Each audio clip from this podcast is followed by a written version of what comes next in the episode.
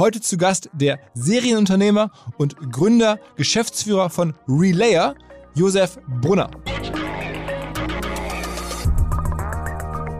Ich bin sehr getrieben, ne, weil ich bin als Typ sehr ängstlich, schüchtern, fragil und verletzlich. Ja, und habe so Dämonen in mir und die treiben mich an. Das ist so mein Schmerz. Und den am Anfang habe ich den negiert in, in den Frühphasen meiner Karriere, dann habe ich ihn kaschiert und jetzt akzeptiere ich den. Und jetzt sind meine Dämonen sind meine Freunde. Und mit denen bin ich auf meiner unternehmerischen Reise. Und die treiben mich an. Das ist nicht negativ. Die, die, das sind jetzt meine, meine Kumpels.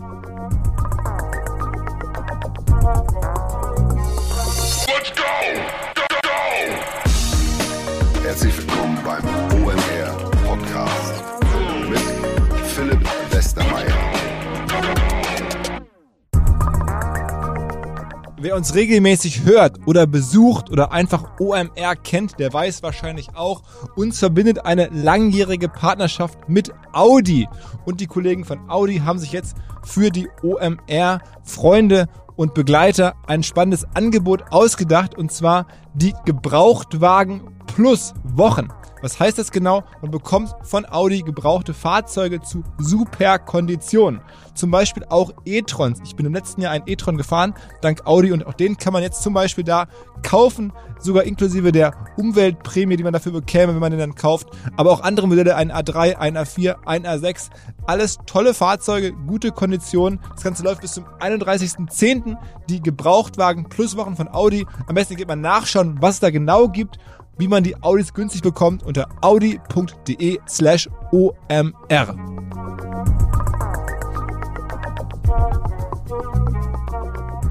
Der eine oder andere hat es hoffentlich gehört. In einer unserer letzten Folgen, wo auch der Tim Ringel zu Gast war, war auch der Flo Hübner zu Gast, der Gründer von Überall. Und Überall legt jetzt nochmal nach und hat mich sogar gebeten, einen Hinweis loszulassen, weil sie dachten, vielleicht haben gar nicht alle verstanden, was der Flo Hübner mit Überall macht. Die machen folgendes, und zwar eine Plattform, wo vor allen Dingen Firmen mit sehr vielen Standorten und Filialen dafür sorgen können, dass sie im Netz immer aktuell und richtig und sinnvoll gefunden werden. Wer macht sowas? Zum Beispiel eine Pizza Hut, eine KFC, eine Douglas, eine Netto, eine Bio Company, eine AOK. All das sind Firmen, die versuchen natürlich bei Google Maps in verschiedensten Verzeichnissen mit jeweils richtigen Uhrzeiten, Öffnungszeiten, Telefonnummern, Ansprechpartnern gelistet zu sein, weil das einfach den ROI jedes physischen Standorts weiter erhöht und den Customer Lifetime Value stärkt. Und um diese ganzen Standorte zu pflegen, braucht man eine Plattform und genau diese Plattform ist überall.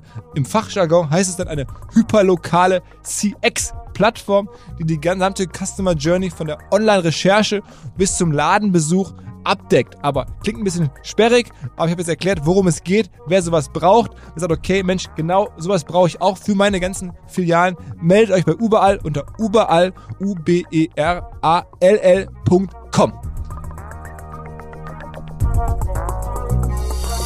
Es folgt nun mal wieder eine Self-Made Story vom Allerfeinsten. Josef Brunner aus München hat gelernt, Unternehmer zu sein von seinem Vater, der Bäcker ist. Dann hat die Bäckerei aufgeben müssen. Er hat also den Schmerz des Unternehmerseins früh mitbekommen und das war bis heute scheinbar sein Antrieb, krasse Sachen zu machen. Schule gar nicht erst zu Ende, also ein bisschen so wie Tarek oder kürzlich auch Tim Ringel. Schule, Studium, alles egal.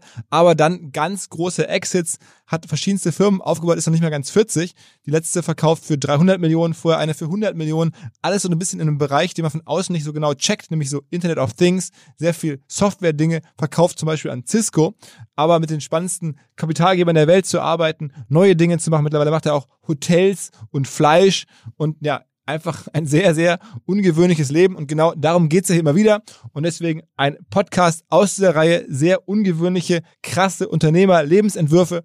Aber bevor es mit dem Gespräch losgeht, noch kurz in eigener Sache. Wir suchen händeringend Kolleginnen und Kollegen für unser OMR-Team. Zum Beispiel bei Podstars sind über fünf verschiedene Jobs offen und im Reviews-Team, vor allen Dingen, da wurde ich gebeten, darauf hinzuweisen, wir suchen händeringend einen technischen Senior SEO Manager, Managerin, Experten, der sich mit SEO sehr gut auskennt. Man braucht also schon für den Job mehrere Jahre Erfahrung in technischem SEO. Es geht auch um gute Kenntnisse im Bereich HTML, CSS, JavaScript. Man muss relativ strukturiert und datengetrieben arbeiten können. Man muss wissen, wie die gängigen Tools funktionieren. Wenn man das kann, dann meldet euch bitte bei uns direkt bei meinem Kollegen Owe Niemann, einem Ur Urgestein von OMR, on.omr.com oder für alle Jobs, die wir gerade offen haben, auch bei Podcast, überall im, im ganzen OMR-Universum, career.omr.com. So, und jetzt aber rein ins Gespräch mit Josef Brunner. Herzlich willkommen, Josef Brunner. Ja, schön, dass ich hier bin. Ich freue mich. Also du, ähm, um das nochmal ein bisschen glatt zu ziehen, äh, Bäckersohn ist ja, glaube ich, richtig. Und dann ähm, fangen wir mal vorne an, um diese ganze Wundertüte Josef Brunner so ein bisschen aufzuarbeiten. Äh, hast ähm, mit 16, äh, statt irgendwie deine Leistungskurse äh, Mathematik und Physik weiterzumachen, die Schule verlassen und bist seitdem eigentlich Unternehmer. Genau und genieße das sehr. Hab da meine Passion gefunden. Also das ist jetzt irgendwie bis jetzt 39, also dann irgendwie jetzt über die Hälfte des Lebens ähm, ähm, machst du das. Ähm, was war deine erste Firma mit 16? Wie bist du da also raus? Ich meine, aus der Schule raus mit 16 ist ja schon so früh ist möglich, auch nicht studiert. Was war das erste Ding, was dich angezogen hat? Was meinst du mit Ding? Die Firma? Firma, ja, also, ähm, ja ähm, also die Firma hieß ähm, Trusted Attack und war ähm, eine Sicherheitsfirma. Ähm, das ist ja so noch in den the Stone Ages of the Internet und war natürlich total toll, ähm, weil da damals dieses ganze Movement mit dem Internet erst begonnen hat. Ne? Da gab's noch UUNet und AOL und ähm, Connectivity kam erst und da habe ich mich so ein bisschen in diesem Sicherheitsthema austoben dürfen und meine ersten unternehmerischen äh, Erfahrungen und Narben gesammelt. Wie, wie, wie war das Geschäftsmodell? Das Geschäftsmodell war relativ simpel. Ähm, damals gab's ja noch keine Sicherheitsprodukte, also so Firewalls und Intrusion Detection und ähm, so Virenscanner und habe dann angefangen, Penetration Testing zu machen und ähm, habe versucht, die, dieses, die Herangehensweise, wie ich Penetration Testing betreibe, in eine Skalierung zu überführen und dann quasi das, ähm, ja, diese Angriffsmuster versucht zu produktisieren und ähm, dann dieses produktisierte Angriffsmuster verkauft, sodass die Leute wissen, wo sind die Schwachstellen. Es waren hauptsächlich Banken damals.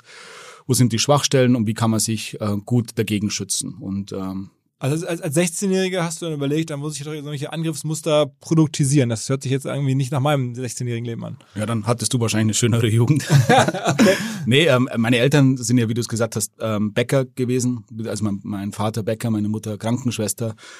Und ähm, haben unglaublich hart gearbeitet. Da habe ich sehr viel ähm, gelernt, was wie wichtig Fleiß ist und habe auch heute eine total hohe Wertschätzung vor Handwerk. Ja? Also ich finde es echt toll weil wir ja doch ein komplett abgefahrenes Leben und total detached manchmal leben.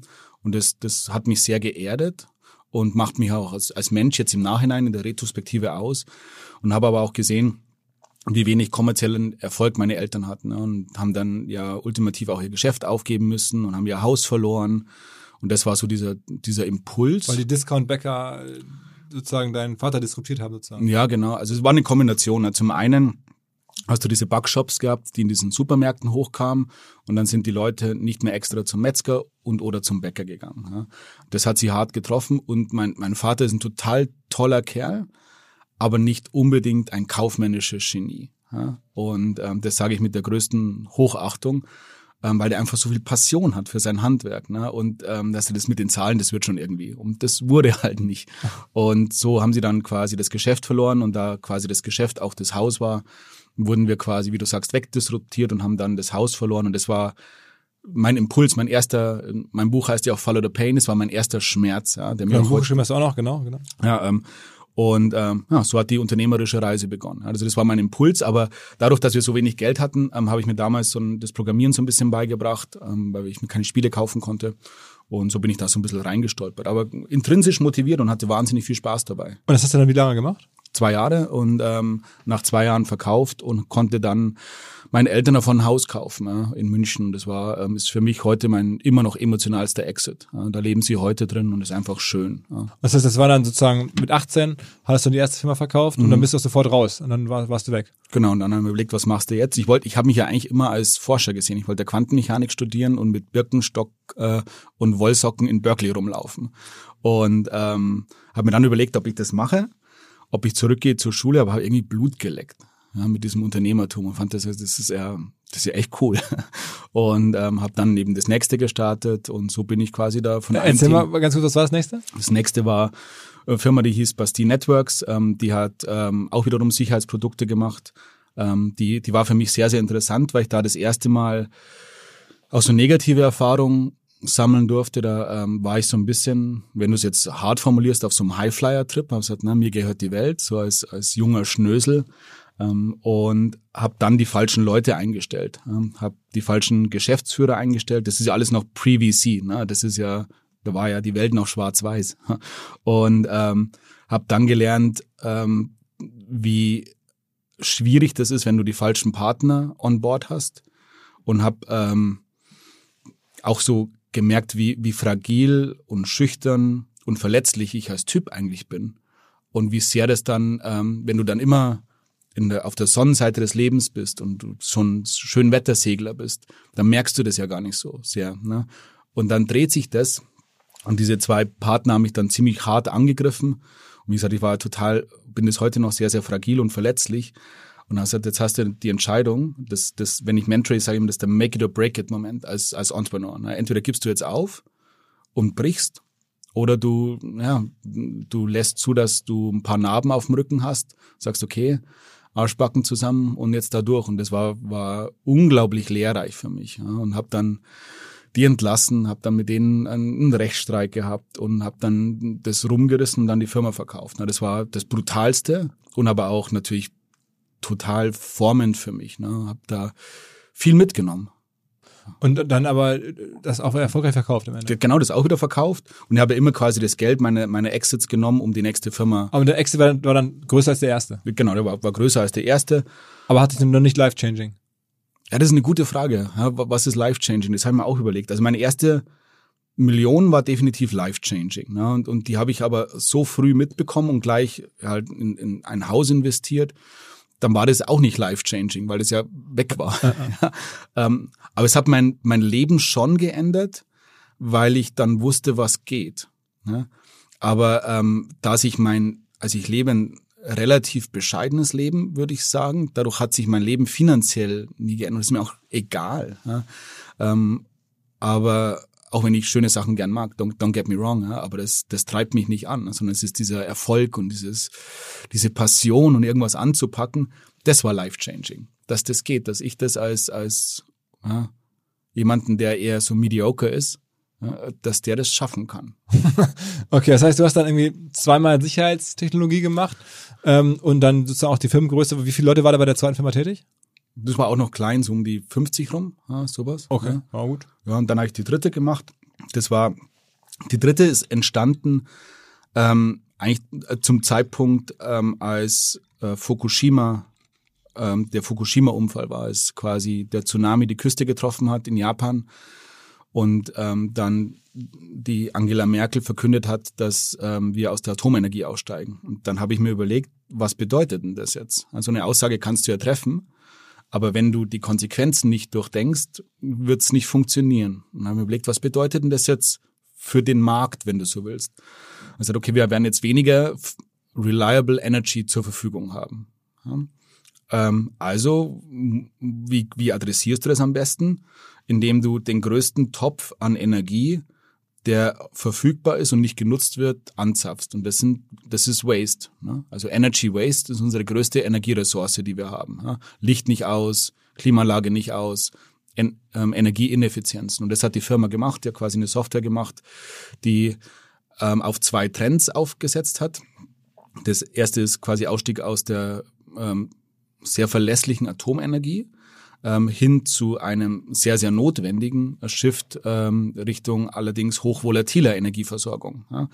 Und der zweite Trend war, dass alles, was damals nicht schnell genug weggelaufen ist, eine IP-Adresse bekommen hat. Ja. Also Gebäude wurden in das IP-Netzwerk konvergiert, Videokonferenzsysteme, Telefone.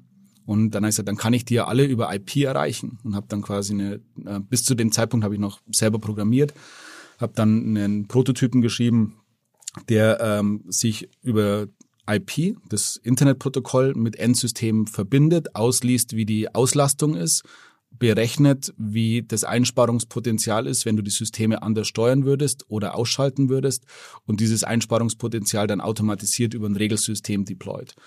Und ähm, ja, das lief dann ganz, ganz gut und es hat dann ähm, nach drei Jahren Cisco für 100 Millionen gekauft und okay. ähm, dann war ich bei Cisco ein bisschen und habe da Hattest du da Investoren? Weil diese Firma heißt Ein- X, ne? ja, ähm, den ähm, Target Partners war dabei, ähm, der Olaf Jacobi von Target Partners damals und ähm, war eine ganz, ganz tolle Reise. Ja. Und habe vielleicht auch noch erwähnenswert, der eigentliche Value, den ich durch diese Exits bekommen habe, war nie monetär, sondern der war quasi Lernerfahrung, dann steigendes oder gesteigertes Vertrauen so in, in, in mich, dass das geht und habe aber immer Menschen kennengelernt. Und die Menschen haben wir immer was, was mitgegeben. Und bei, bei Basti Networks ähm, habe ich den Tom Noonan kennengelernt, ein super erfolgreicher Typ, ähm, fliegt auch so, nehme ein paar Sachen gelernt, ähm, immer unterm Radar fliegen hilft. Ja? Und ähm, der wurde so mit Mitte 30, der ist jetzt Mitte 60, wurde mit Mitte, Mitte 30 Milliardär, ähm, hat ähm, seine Firma für 1,9 Milliarden an IBM verkauft. Ähm, und das vor 30 Jahren war das nochmal, das war eine Hausnummer. Ja, heute auch noch. Ja, ja. Keine Sorge. er, hat, er, er hat damals Venture Capital gehabt, 6 Millionen. Ja, 6 Millionen Dollar Venture Capital, 1,9 Milliarden Dollar Exit. Und von dem habe ich ein paar Sachen gelernt. Be frugal. Ja. Ähm, deswegen verstehe ich das Hyperventilieren auf Großrunden auch nicht. Ja, ich finde es viel cooler, mit, mit weniger Geld einen großen Wirkungsgrad zu erzielen. Und ähm, das waren, waren Geschenke. Ne? Und hat mich sehr beeinflusst. Und dann ist eben die nächste Firma, Relay, entstanden.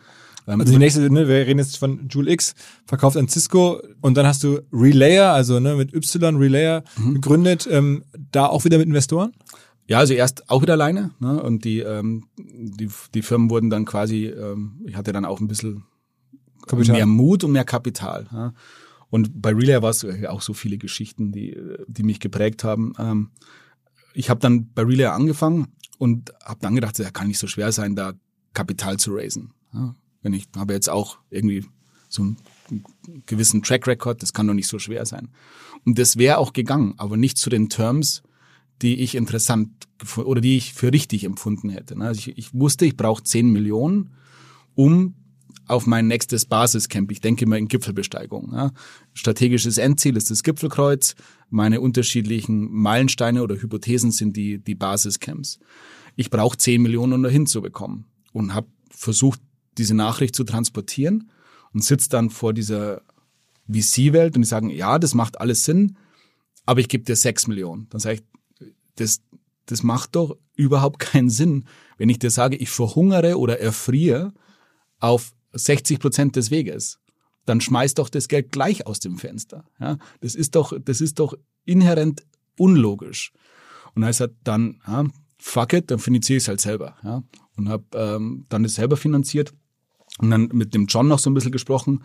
Der ist dann noch mit eingestiegen mit Cisco, ähm, was übrigens etwas ist, was mich sehr, sehr stolz macht, dass die Firmen, die mich gekauft haben, dann mit mir investiert haben. Ähm, das bedeutet mir echt viel.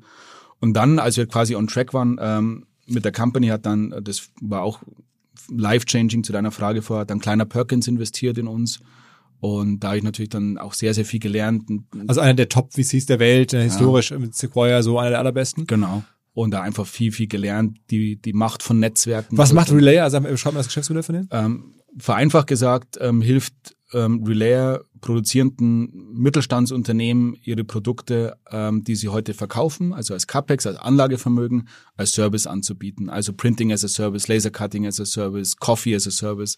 Also die äh, auf der großen Welle der äh, Servitization ähm, reiten wir und wir sind quasi ein, ein, ein Go-to One-Stop-Shop. Du schmeißt oben eine Druckmaschine rein, rein, wenn du so willst, in die Software und unten kommt raus Printing as a Service. Unser heutiger Partner, auf den wir sehr, sehr stolz sind, von dem ich seit einigen Wochen hier regelmäßig berichte, kann nichts, also Lichtblick kann nichts. Das allerdings schon ziemlich gut und zwar auch schon seit 1998. Sie sind nämlich die Ökostrom-Pioniere und setzen halt nichts frei, kein CO2. Wenn man Lichtblick nutzt, spart man als durchschnittlicher deutscher Mensch im Jahr zwei Tonnen CO2, also Zero Emission dann in dem Bereich.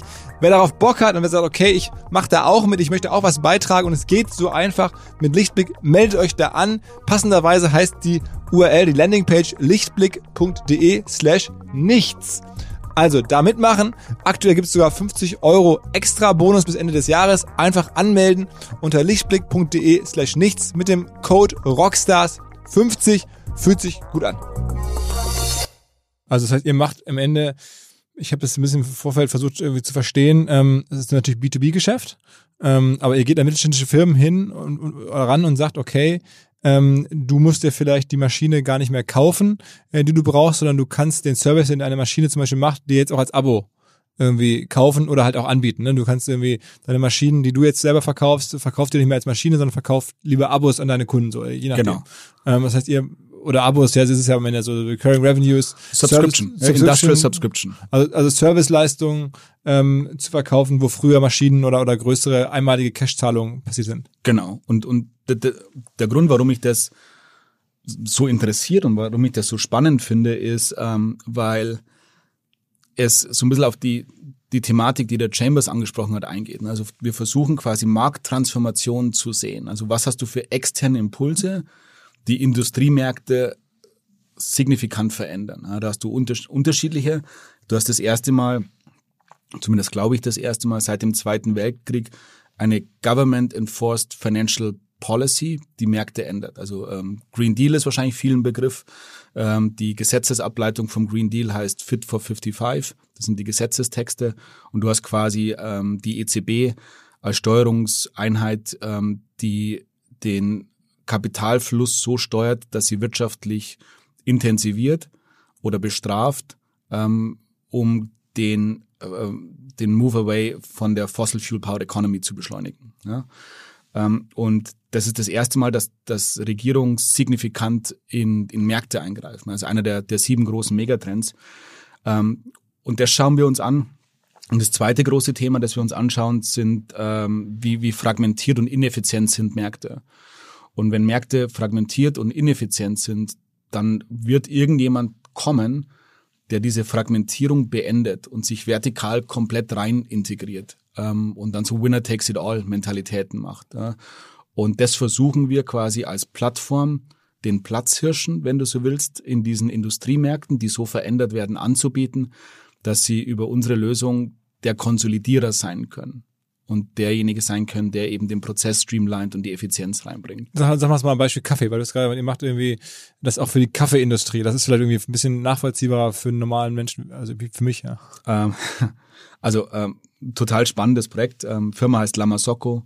Haben wir jetzt, ähm, glaube 20.000 Kaffeemaschinen an der Management. Ähm, die machen so Barista-Kaffeemaschinen. Äh, kosten, glaube ich, Einstiegsmodell 20.000, ähm, die großen 50.000. Ähm, Lamasocco kennen wir von Starbucks, die waren die, die die ersten Starbucks-Maschinen entwickelt haben. Und ähm, das ist eigentlich total interessant, weil dieser Markt ähm, so aussah, dass der Kaffeemaschinenhersteller an den Roaster, also an den Bohnenlieferant, an den Bohnenröster, ähm, passt ja zu Hamburg hier, ähm, verkauft hat und der hat es quasi paketiert und subventioniert und ist dann zu einem Jungunternehmer oder eine Jungunternehmerin gegangen und sagt, Mensch, willst du einen Barista-Shop, einen Kaffeeshop aufmachen? Kannst dir wahrscheinlich diese 50.000 Euro nicht leisten. Wenn du zehn Jahre lang meine Bohnen abnimmst zu diesem Preis, subventioniere ich dir diese Maschine. Ähm, so funktioniert die Industrie äh, Kaffeemaschinenwelt. Ähm, das heißt, der Kaffeemaschinenhersteller ist total weit weg von seinem eigentlichen Kunden. Und dann haben wir gesagt, okay, wir lassen uns doch Cup as a Service machen, also Espresso as a Service, wo wir hergehen und sagen, was sind, wie sieht der Markt aus? Produzierst eine Kaffeemaschine, verkaufst es an den Roaster, der Roaster verkauft es an den Barista. Wie sieht das aus? Wo sind diese Ineffizienzen? Wie können wir den Barista noch erfolgreicher machen? Haben dann ähm, die Kaffeemaschine mit unserer Cloud verbunden ähm, und, und über mathematische Modelle sorgen wir dafür, dass wir verstehen, ähm, funktioniert die Kaffeemaschine noch, geht die irgendwann kaputt, also diese klassischen Predictive Maintenance-Themen ähm, und schauen uns aber auch an, na, wie, wie stark ist die Temperatur, ist die noch hoch genug, ist der Druck des Brühens noch stark genug, damit die Qualität des gebrühten Kaffees gleichbleibend ist, damit du also deinen Kunden nicht verlierst. Und haben dann die Maschine in ein Service-Modell gefahren, sodass der Barista die Kaffeemaschine umsonst bekommt ja, und nur noch pro ähm, Kaffee, den er verkauft, eine gewisse Fee an den Kaffeemaschinenhersteller bezahlt. Der wiederum dreht den Spieß jetzt um und kauft selbst Bohnen ein und ähm, lässt die Bohnen Teil seines Subscription Offerings werden. Und das ist total interessant, weil das zeigt, wie du durch Verti Vertical Value Integration deine Marktposition oder deine Position in der Food Chain, wenn du so willst, verändern kannst. Ja? Und das ist quasi Industrial ähm, Coffee Subscription, wenn du so willst. Finde ich hochspannend. Und das heißt, diese Firma, die das macht, die gehört euch jetzt oder die? Ja, das ist unser Kunde. Lamasocco ist unser Kunde. okay, okay. Das heißt, ihr Relayer am Ende hilft Lamasocco, so ein Modell umzusetzen. Genau, wir, wir geben ihm die technologischen Elemente, die der Kunde braucht, also Lamasocco in dem Fall, um seine Kaffeemaschine ähm, als Service anzubieten. Weil im Endeffekt, was du ja machst, ist, du nimmst dieses Wunderwerk an Technik, ja? so, so eine Kaffeemaschine oder e egal, was unsere Kunden machen, und ähm, verwandelst ähm, die Maschine oder das Asset in Kapazität. Ja? Du verkaufst Kapazität X Kaffee pro Zeiteinheit. Ähm, und das Einzige, was der Kunde machen muss, ist Utilization besorgen. Also Kaffee verkaufen. Und das macht so unglaublich einfach, weil das komplette Risiko vom Barista wegwandert zum Kaffeemaschinenhersteller. Und der kann das tun, was er wirklich gut kann. Kaffee verkaufen. Ja? Und das macht's so schön, weil es unterm Strich den Barista erfolgreicher macht. Okay, okay, verstanden. Ähm, und sag mal ein anderes Beispiel jetzt für, für eine andere Industrie in, oder, oder nochmal anders gerade, dieses Relayer. Ist es dann eine Software am Ende, ähm, die das dann alles macht und diese Prozesse abbildet? Ist es eine, so eine Art B2B-Software, die man dann sozusagen über so eine Kaffee, ähm, für, über so eine Lamasocco drüber stülpt, wenn man so will, und, und dann an- anhand dieser Softwareprozesse dann die Firma verändert? Kann man sich das so vorstellen? Ja, beziehungsweise die Software ist der Enabler der Veränderung. Ja, genau. Ja? Also das Relay ist ein Softwareunternehmen, definitiv. Ähm, zu deiner ersten Frage, anderes Beispiel, vielleicht aus dem Industrieumfeld. Ähm, Trumpf ist ein Kunde von uns, Weltmarktführer im Werkzeugmaschinenbau. Sehr, sehr erfolgreicher Mittelständler. Einer dieser berühmten Hidden Champions. Paar Milliarden ähm, Euro Umsatz und eben Marktführer in den Märkten, in denen sie aktiv sind. Ähm, und dort haben wir quasi den Werkzeugmaschinenbau in ein Pay-per-Use-Modell gelegt, sodass du diese, diese große Industriemaschine, die kostet so 1,3 Millionen Euro, dass du die nicht mehr kaufen musst, sondern dass du die Kapazität x Werkzeugteile pro Zeiteinheit auf den Hof gestellt bekommst, vereinfacht gesagt. Und diese Themen Verfügbarkeit, ähm, Qualitätssicherung, die lösen wir über Software. Und die Maschine natürlich selbst ist auch ein technologisches Wunderwerk. Ja. Ähm, und der Kunde bekommt dann diese Kapazität zur Verfügung gestellt und muss dann nur noch die Utilization besorgen und wird dadurch erfolgreicher, weil der Preispunkt besser ist, die Verfügbarkeit besser ist. Und ähm, dort haben wir quasi einen komplexeren Markt transformiert. Und das Schöne dabei ist, da ähm, das ganze Thema ja immer im Kontext der Vertical Value Integration zu sehen ist, integrieren wir jetzt quasi auch Pre- und Post-Processing des Werkzeugmaschinenbaus. Das gibt's ja bei der Kaffeemaschine nicht. Da ist die Kaffeemaschine ist der Prozess. Ähm, beim Werkzeugmaschinenbau hast du noch Material Handling und integrieren uns jetzt in eine Plattform von ähm, Glöckner. XOM heißt die. Glöckner ist einer der, Glöckner ist einer der größten ähm, Stahlhändler der Welt. Ich glaube, Europas größter. Und dann kannst du quasi auch den Materialeinkauf nochmal konsolidieren. Und jetzt, wenn du dir vorstellst, ich meine, du hast 10.000 Kunden, kleinere, wie meine Eltern, ne, klassische Mittelständ oder, oder Unternehmer mit zwei, drei Angestellten. Ähm, davon gibt es mal 10.000 oder 15.000. Die kaufen alle manuell über ein Fax ähm, Stahl ein. Wenn man das zusammenbringt und konsolidiert einkauft, gibt es wahrscheinlich Optimierungspotenzial. Ja? Und das ist ein sehr, sehr schönes Beispiel von so einer vertikalen Integration. Okay, okay. Ähm, also vereinfacht gesagt, die Software, die es Firmen ermöglicht, aus ihrem bestehenden Geschäftsmodell rauszukommen und in ein Abo-Modell reinzukommen, ähm, was ja am Ende moderner ist und was irgendwie auch natürlich bilanziell besser aussieht. Ähm, äh, so, also sozusagen, ihr verwandelt schon den Mittelstand, wenn man so will. Oder, oder die, ihr arbeitet schon auch noch dieses ganze industrielle ähm, System ja, zu verändern. Ja, und das, dafür sind wir angetreten. Unser Purpose ist Keep Industrial Customers Relevant. Also wir wollen quasi, ähm, da kommt jetzt so, ein, so eine kleine gesellschaftliche Note mit durch. Ne? Wir wollen dieses, als, als, als Deutscher oder als Europäer, wollen wir dieses, dieses Rückgrat unseres ähm, Bruttoinlandsprodukts schützen und, und quasi durch unseren ganz, ganz kleinen Beitrag so transformieren, dass sie in einer Welt, die immer effizienter und schneller wird, weiterhin die Rolle spielen können, die sie spielen. Weil wenn wir diesen Zug verpassen und uns sukzessive werden wir quasi in dieser Value Chain weiter nach hinten geschoben, werden wir gefühlten Wohlstand verlieren. Ja, Als Land jetzt, ja. Das Land. Ja. Und deswegen ist das auch so ein gesellschaftliches Thema, ja, das, das mich wirklich auch umtreibt. Und aber diese Firma hast du jetzt auch schon wieder verkauft.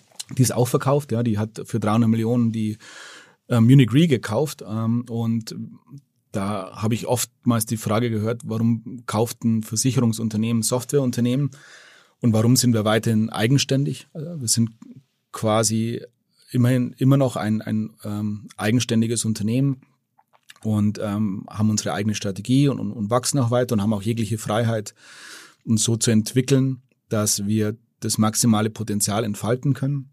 Aber ähm, das, das unter dem Dach der Munich Re zu machen, ist total spannend für uns, weil wenn du diese, nehmen wir mal das, dieses Trumpf-Beispiel oder auch dieses Lamasocco-Beispiel. Aber bei, bei Trumpf, das kostet so eine Maschine, sagen wir 1,5 Millionen. Ja?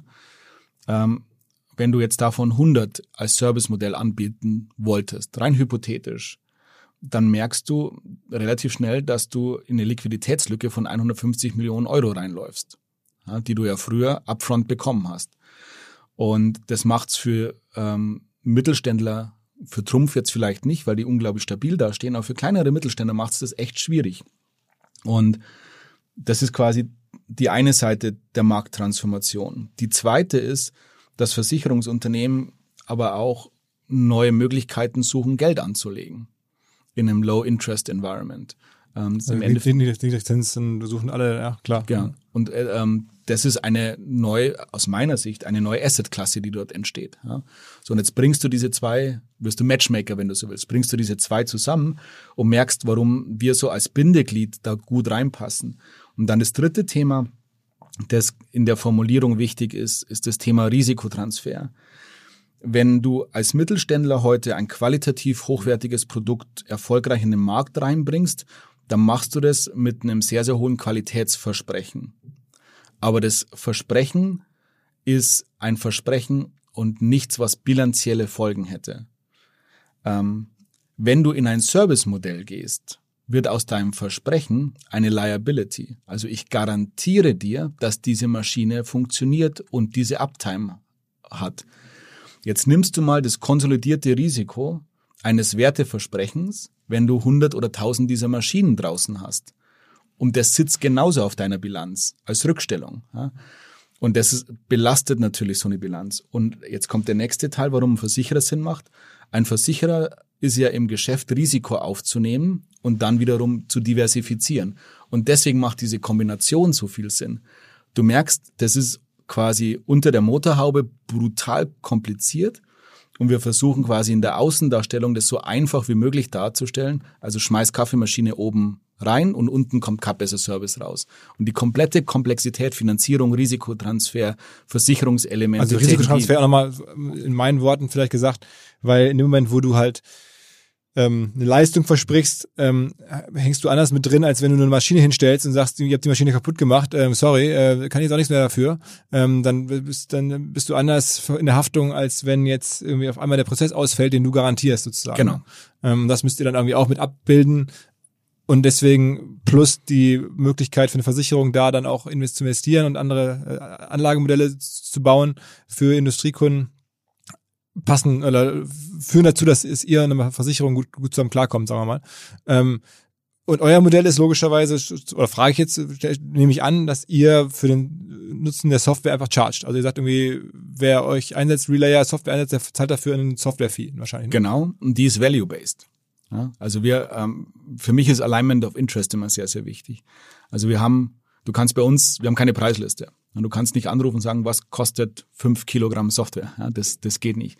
Sondern wir schauen uns einen Business Case an. Fliegt der? Kann der kommerziell ähm, in einer hohen Skalierung erfolgreich sein? Welchen Wertehebel erzeugen wir? Und dann versuchen wir, einen Teil des Wertehebels, den wir erzeugen, zu nehmen. Also das heißt, ihr guckt euch an, Kaffeemaschinen, ja, das ist ein Modell, da trauen wir uns zu, zu helfen mit der Software oder jetzt Werkzeugbau, trauen uns auch zu helfen, offensichtlich, dann macht ihr das. Und es gibt auch Leute, die rufen bei euch an und sagen, spannendes Ding, wo ihr dann aber sagt, hört zu, in dem konkreten Fall glauben wir nicht, dass wir helfen können, weil irgendwie das nicht zu uns passt oder weil wir da irgendwie die Transformation so nicht sehen. Verstanden. Und, und ihr ne, rechnet nicht über Abo-Fixpreis ab, sondern je nachdem, wie ihr da den Wert auch mit kreiert. Wenn ich das so höre, jetzt sagtest du für 300 Millionen, war das ein 100% Exit an, an München Rück? Ja. Ist das in, jetzt, wenn man so aktuell die Valuations so sieht und ich höre jetzt so deine Story und auch wie du so, äh, was du für Erfolge schon hattest, dann habe ich fast das Gefühl, wenn das heute noch deins wäre, dann würdest du wahrscheinlich jetzt nicht mehr für 300 Millionen Euro verkaufen. Das ist richtig, ja. Ähm, aber ähm, ich bin ja ein grundsätzlich positiv denkender Mensch. Ne? Und einer der Gründe, warum ich das gemacht habe, ist, ähm, weil es sich sehr, sehr richtig angefühlt hat. Ja? Ähm, und ich fand es damals, wir hatten auch Kaufangebote von klassischen Silicon Valley Firmen und das wollte ich nicht mehr machen. Also wenn du das dreimal gemacht hast und dreimal irgendwo rein integriert und raus integriert wurdest, dann ist das eine tolle Erfahrung, aber da lerne ich nichts mehr. Und was mich bei der Minigree wirklich bewegt hat, war ähm, dieses, dieses Thema, dass ein Versicherungsunternehmen, ein DAX-Konzern hergeht und sagt, also ich traue mich jetzt mal was. Das fand ich cool. Und ähm, ich, ähm, und wir hatten immer eine sehr, sehr ehrliche Diskussion über das, was man kann, was man nicht kann. Und ich fand dieses, was mich total bewegt hat, ist dieses Verheiraten der unterschiedlichen Welten, also Risikotransfer, Versicherung und ähm, Technologie. Und da ich ja in meinen Investments ja immer selber stark investiert bin und eigentlich immer der größte Investor auch bin und, und größte Shareholder, war das auch, auch finanziell okay. Aber um das ging's nie und geht's nie, sondern es war wirklich zu dem Zeitpunkt, hat sich das, das richtig angefühlt und ich kann dir sagen, dass das, was ich dort gelernt habe, macht mich so viel mehr gefährlich, wenn du so willst, ne? Mhm. weil ich einfach so viele neue Welten gesehen habe. Ja? Und ähm, glaube ich, dass mich, ich glaube, dass mich das als Unternehmer stark komplettiert hat. Wie, wie groß ist denn Relayer heute? Ähm, wir sind ähm, ja ein paar hundert Mitarbeiter, so ein bisschen über 300. Ja, ähm, werden jetzt nochmal ein gutes Stück wachsen und schauen uns auch an. Und umsatzmäßig dann so 20, 30, 40? Sagen wir nicht, aber wir sind, wir sind da ganz gut unterwegs und, und verdoppeln, verdreifachen immer noch jedes Jahr. Ja. Okay. Und, ähm, und du bist auch noch Vollzeit da? Ich bin Vollzeit da. Ja, ähm, und ich habe das, es war auch eine ganz interessante Diskussion. Ich habe ja einleitend erwähnt, dass ähm, ich sehr, sehr dankbar und, und vielleicht auch ein bisschen stolz bin, dass die, die mich mal gekauft haben, in mich investiert haben. Und dann hatte ich so diese Diskussion mit dem Minigree, die nachvollziehbar sind und dem, was passiert denn, wenn du gehst? Dann habe ich gesagt, schau dir doch mal mein Leben an. Habe ich irgendwie mal jemanden im Stich gelassen? Oder wir leben ja auch in einer ultratransparenten Welt, ja, die total klein ist. Also das, wenn, wenn es dort etwas gäbe und, und ich ein, ein, ein korrupierendes Wertesystem hätte, dann wüsstet ihr doch das. Ja, oder hättet doch das gehört. Und ich habe denen gesagt, du, ich, sollte ich irgendwann mal gehen, ja, dann mache ich das nur, wenn's, wenn das wenn es ist, wenn das wieder richtig ist, wenn sich das richtig anfühlt. Und ähm, das fühlt sich noch nicht richtig an. Ja. I'm, I'm not done yet. Ja. Und ähm, darum genieße ich das sehr und mag unsere Kunden, mag unsere Partner, mag die Munich Re sehr. Ich finde unsere Mitarbeiter toll, ja, finde das Rad, das wir drehen, irre und ziehe da echt viel Passion raus. Und kann man ja verraten, wir haben uns beide kennengelernt, weil wir gemeinsam ein kleines Investment gemeinsam, also ich zumindest kannte da nicht so viel investieren, ich, du bist ja glaube ich größer, bei auch fürs Startup-Ökosystem, ne, Jan Thomas, ähm, Startup Insider, ähm, coole Firma aus Berlin, sozusagen Branchen äh, Sprachrohr ähm, für die Startup-Szene. Ähm, und da habe ich ja auch festgestellt, du machst schon jetzt auch natürlich ein bisschen nebenher Investments, hast auch ein Family Office mittlerweile, das dein äh, Geld verwaltet. Ähm, also das heißt, das ist, hat, ist, das ist schon noch auch eine mittlerweile Passion von dir, andere Dinge zu tun. Also ich habe auch schon von dir gelernt, du bist mittlerweile auch irgendwie größter Shareholder einer Wurstfabrik äh, und eine Wurstfirma ohne Fabrik. Äh, äh, einer, einer Wurstfirma, genau, genau. Ähm, also da, da ist schon jetzt einiges noch weiter um dich herum entstanden, ähm, neben jetzt Relayer. Ja, ähm, Passion ist richtig beschrieben, aber die Passion ist gar nicht so sehr das Investieren, sondern die Passion die hat eigentlich zwei Pfeiler. Das, das erste ist, junge Unternehmerinnen und Unternehmer so aufzugleisen, dass sie ein, ein, eine nachhaltig positive Veränderung ihres Lebens erfahren. Ja, das ist einfach, das ist so toll, wenn du Leute, und das kannst du auch ohne Investments machen, ja, wenn du Leute mentorst und so beeinflusst, dass sie ihr Potenzial erkennen und dieses Potenzial entfalten. Das, das, das finde ich total cool. Ich habe da bei Relay ähm, so ein Programm, das Entrepreneur Launchpad, wo du dich quasi, wenn du eine Idee hast und dich unternehmerisch betätigen willst, dann, dann können wir darüber sprechen. Und ein ehemaliger Mitarbeiter, den habe ich da ein bisschen gementort, der hat sich dann selbstständig gemacht mit einer Firma in England, ist jetzt zwei Jahre alt, 170 Leute. Ne? Und das ist einfach dann toll, wenn, wenn, wenn solche Werte entstehen. Das ist das, was mich eigentlich umtreibt. Ähm, und das Zweite ist, ähm, Sachen zu machen, die schwierig sind. Also je mehr Nein ich höre, also Wurst Beispiel. Also die Wurstfirma ist jetzt eine... Heißt, heißt Grillido. Grillido heißt die Firma. Ähm, tolle Gründergeschichte. Als Wurstfirma gestartet. Das, ähm, bin ich größter Investor und größter Shareholder und auch Chairman in der Firma. Macht da gehören dir dann so 30, 40 Prozent? 40, ja, mhm. 40. Ähm, und ähm, hab da, das mache ich zusammen mit den Flixbus-Gründern und mit der Gründerin von ImmoScout und ganz, ein ganz illustrer, toller Gesellschafterkreis. Und als ich mich da engagiert habe, war es eine Wurstfirma. Und da habe ich so ein paar Bekannte aus meinem Freundes- oder Bekanntenkreis gesprochen, die im Lebensmittelumfeld tätig sind. Und die haben gesagt, spinnst du. Ja, das ist da kriegst du nie einen Fuß auf den Markt oder in den Markt.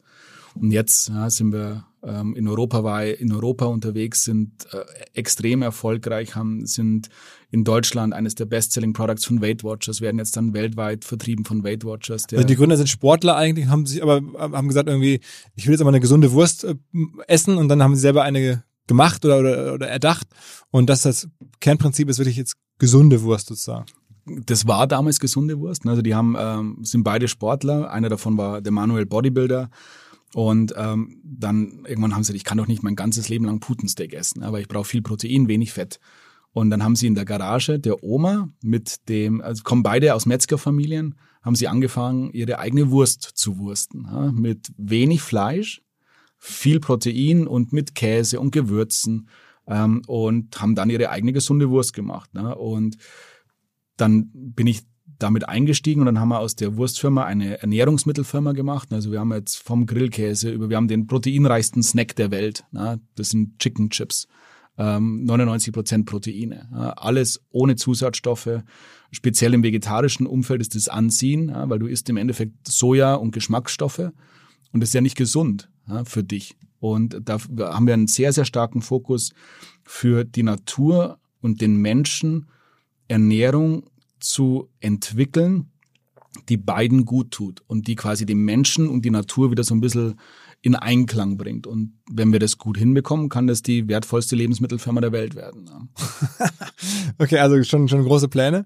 Wie viele Leute arbeiten aktuell so?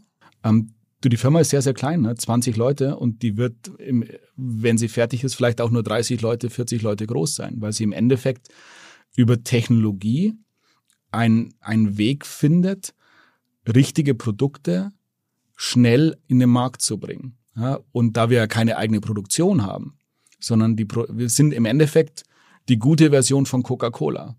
Ja, also wir haben keine eigenen Assets. Coca-Cola hat ja die Bottler, die abfüllen. Wir haben nur IP. Ja, wir sind komplett asset-light.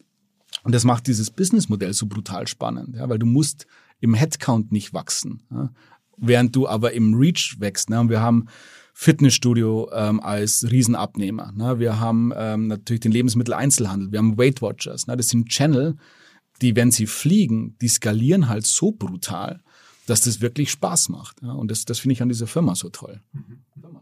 Mhm. Mhm. Okay, und du hast mir im Vorgespräch erzählt, äh, du bist äh, unter anderem auch, ähm, jetzt kann man ja sich vorstellen, hast ja schon auch relativ viel Geld verdient und willst auch über Charity zurückgeben und bist da jetzt witzigerweise, weil wir gerade über Wurst sprechen, auch gemeinsam im, tatsächlich im Charity-Bereich mit der Familie Tönnies unterwegs. Ja, ja da also schließt der, sich den Tönnies von den, die im großen Stil Fleisch machen, sagen wir mal so. Genau, also mit der Frau, mit der Margit, ähm, die die Frau von Clemens. Genau, ja, und ähm, die sind ja so ein bisschen auch durch die Presse gegangen, was ich, was ich schade fand, weil ich sie persönlich einfach als Menschen sehr schätze und, und die einfach wirklich witzig sind und, und, und ähm, ich glaube, eine, eine ganz wichtige Mission haben. Und die, die Margit hat mich irgendwann mal gefangen, ähm, als sie mir so von ihrem Hospizthema erzählt hat. Und da weiß nicht, saß ich mal im Abendessen, ich glaube, Dietmar Hopp war dabei, dann der Matthias Müller, der damals noch ähm, Chef von Volkswagen war und dann so ein bisschen erzählt, was sie da. okay, ganz, ganz was, spannende Runde. Ja, ja. Ganze, manchmal schaue ich mich dann so um was mache ich denn hier? ähm, bin da sehr, sehr demütig und dankbar, aber ähm, war dann einfach total ja, emotional berührt ähm, und finde es total richtig, das zu unterstützen und ähm, finde diese Aufgabe wichtig. Also Hospizen zu bauen. Hospizen zu bauen. Ja. Und, und diese Sterbebegleitung ist etwas hochemotionales und ähm, das ist etwas, was, was ich glaube ich auch gar nicht könnte. Ne, und, da und das ist das ist ein Thema, wo wir gerade bei, über deine äh, Aktivitäten da sprechen. Ein anderes Thema hattest du mir auch im Vorgespräch erzählt. Ähm, äh, du bist irgendwie mit der Obama-Familie auch unterwegs. Also auch da bist du in den Charity reingestolpert. Ich habe mal, ähm, ich saß mal bei so einem Charity-Dinner, zu denen ich jetzt nicht mehr gehe, ähm, weil ich das absurd finde, sich schön anzuziehen und guten Wein zu trinken und ähm, Champagner zu schlürfen und dann ähm, so ein Alibi-Spende abzugeben. Das, das fühlt sich für mich nicht mehr richtig an. Und bei einem dieser Events habe ich eine, eine Dame kennengelernt, die mich sehr beeindruckt hat. Ähm, und dann kam ich mit ihr ins Gespräch und habe ihr diese Philosophie so mitgegeben und haben uns echt gut verstanden. Mit, auch mit ein bisschen Wein war auch involviert. Und ähm, dann du bist ja, bist ja eine nette, also der weißt du, wer ich denn bin? Sag ich, nee, weiß ich nicht. Und das, ich bin die Schwester von Barack Obama. Also, schön. und ähm, dann sind wir so ins Gespräch gekommen und sie hat mir eben von Sautiku ihrem Projekt erzählt. So heißt die, so heißt die Stiftung, ne? Genau, ähm, so eine Ende zu Ende äh, Charity-Organisation, die wirklich versucht, lokal zu helfen. Also das, was wir immer, wenn wir über Flüchtlingsursachen und wie man die bekämpft, in der Theorie immer so schön schwadronieren, das macht sie.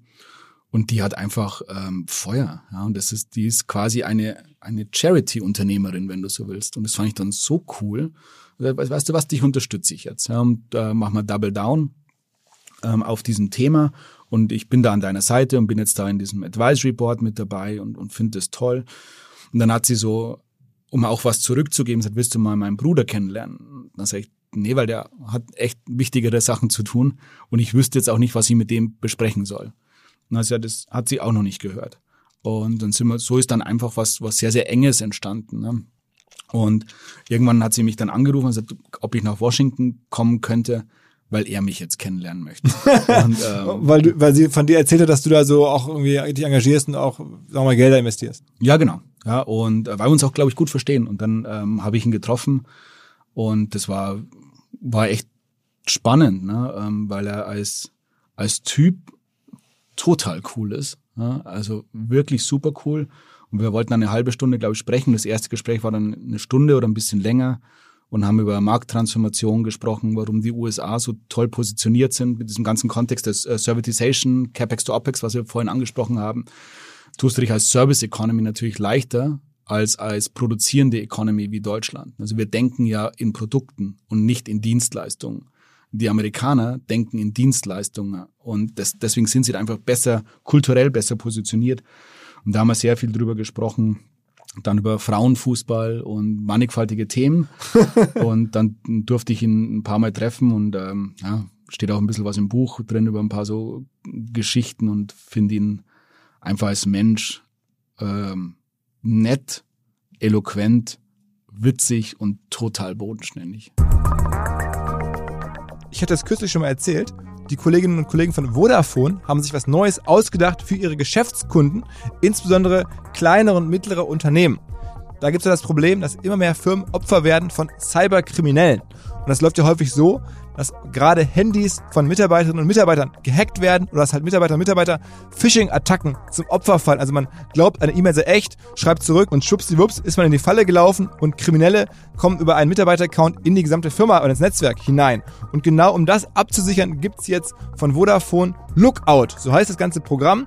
Und damit kann man Firmenhandys so absichern, dass wenn ein Handy sozusagen gehackt wurde oder ein Account geknackt wurde, überfallen wurde, wenn man so will, da greift jetzt diese Lookout-App, die versucht im Zweifel das Handy zu isolieren, sicherzustellen, dass man nicht weiterkommt als dieses eine Handy, nicht tiefer ins Netzwerk hinein.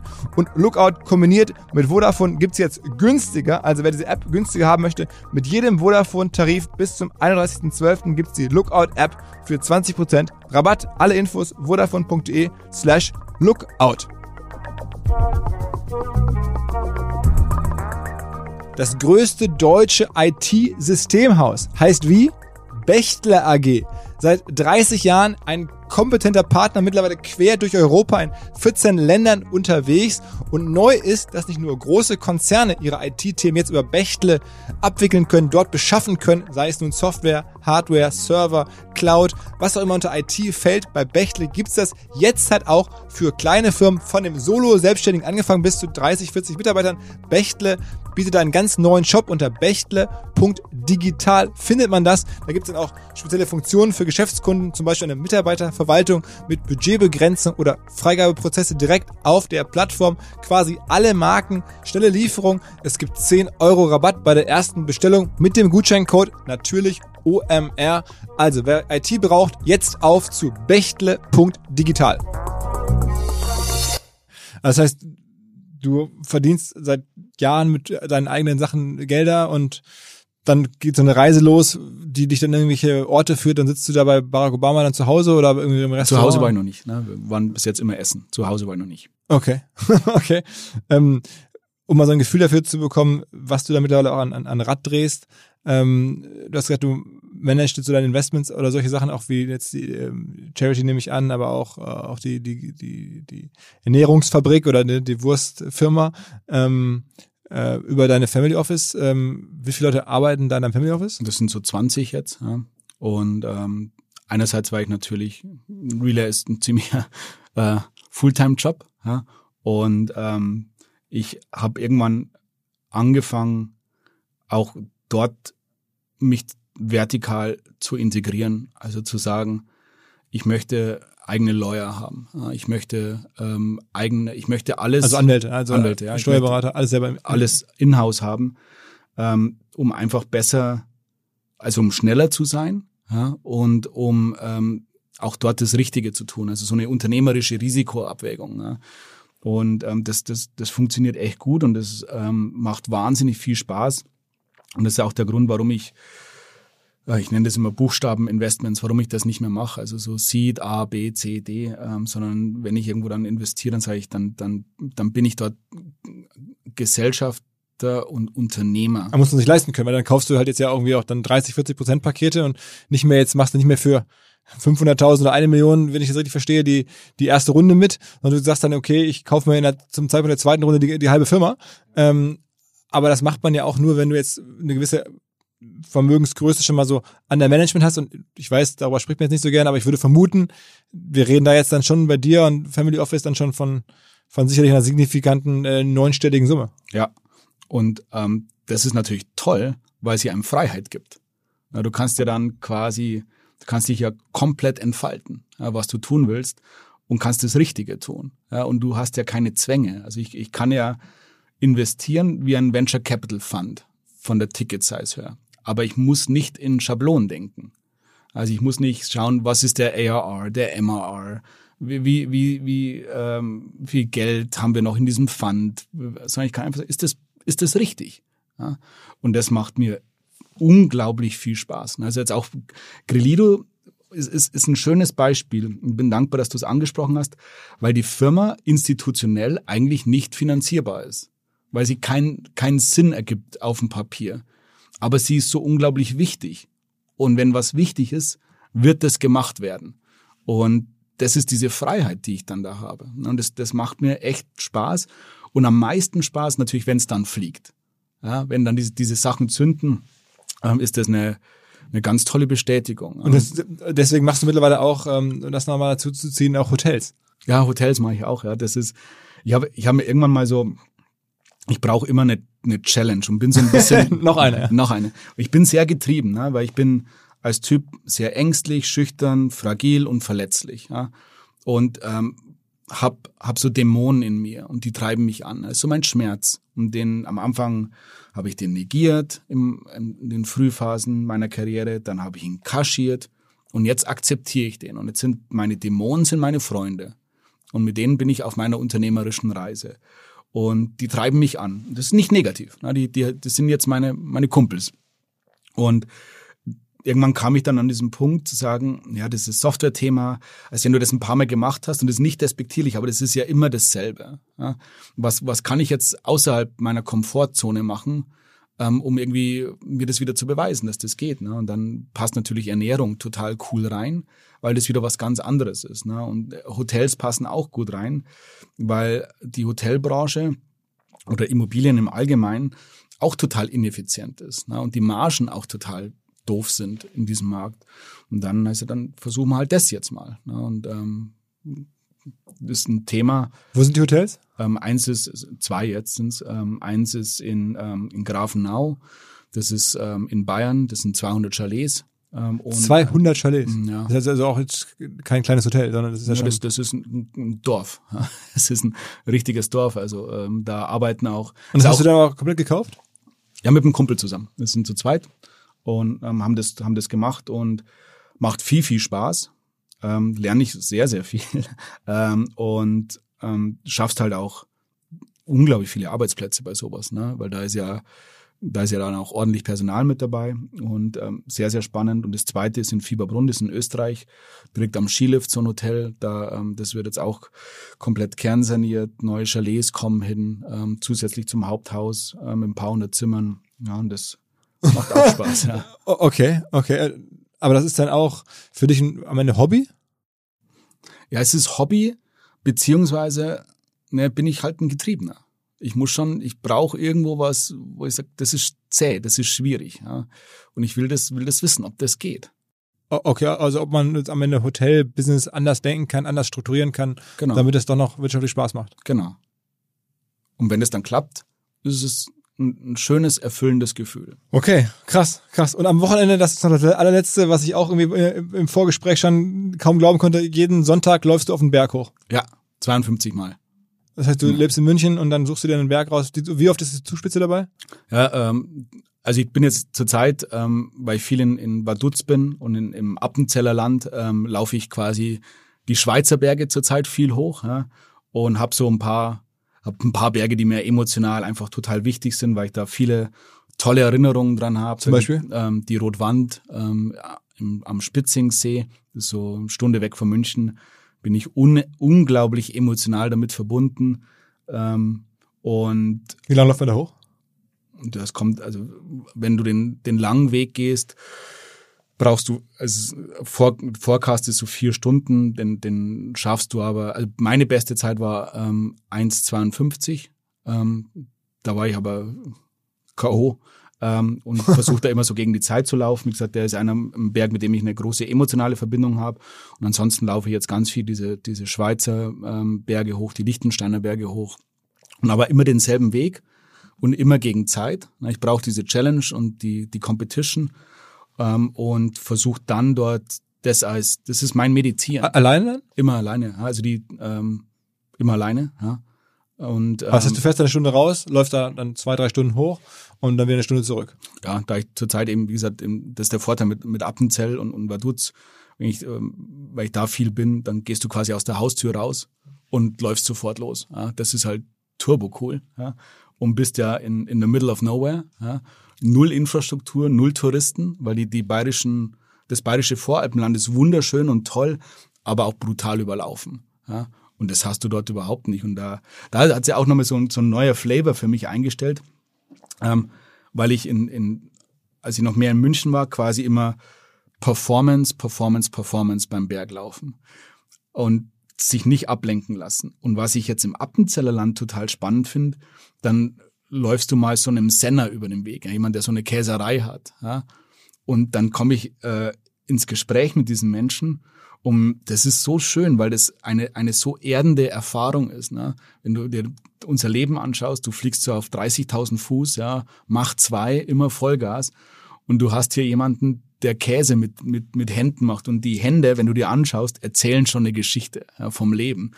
Und dann komme ich ab und zu mit diesen Menschen ins Gespräch und esse äh, Käse und, und Butter und Brot mit diesen Menschen.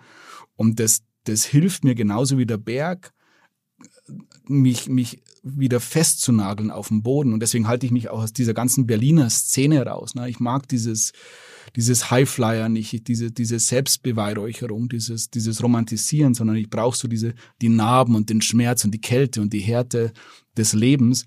Und das finde ich da in den Bergen. Und das äh, ist mein Komplementär zu dem doch komischen Leben, das ich da lebe. Wahnsinn, Wahnsinn. Ähm, Josef, sehr, sehr beeindruckend. Ähm, auch wie du erzählst, natürlich, die, die Reise ist, glaube ich, sehr, sehr äh, unique, äh, singuläre Geschichte. Und ich werde es auf jeden Fall weiter beobachten, was da jetzt als nächstes kommt. Wenn man dich so hört, dann ist es sicherlich noch nicht vorbei. Dann sind wir jetzt auch wahrscheinlich gerade auf irgendeiner Werkstation in deiner Analogie ähm, und mal gucken, welche sozusagen Karriere- oder Wirtschaftsberge, Gesellschaftsberge du da in den nächsten Jahren noch so erklimmst. Äh, wir verfolgen das gerne weiter. Vielen Dank, dass du da dabei, dabei warst. Danke fürs Gespräch. Ich habe das wahnsinnig genossen. Vielen Dank. Ciao, ciao. Dieser Podcast wird produziert von Podstars bei OMR.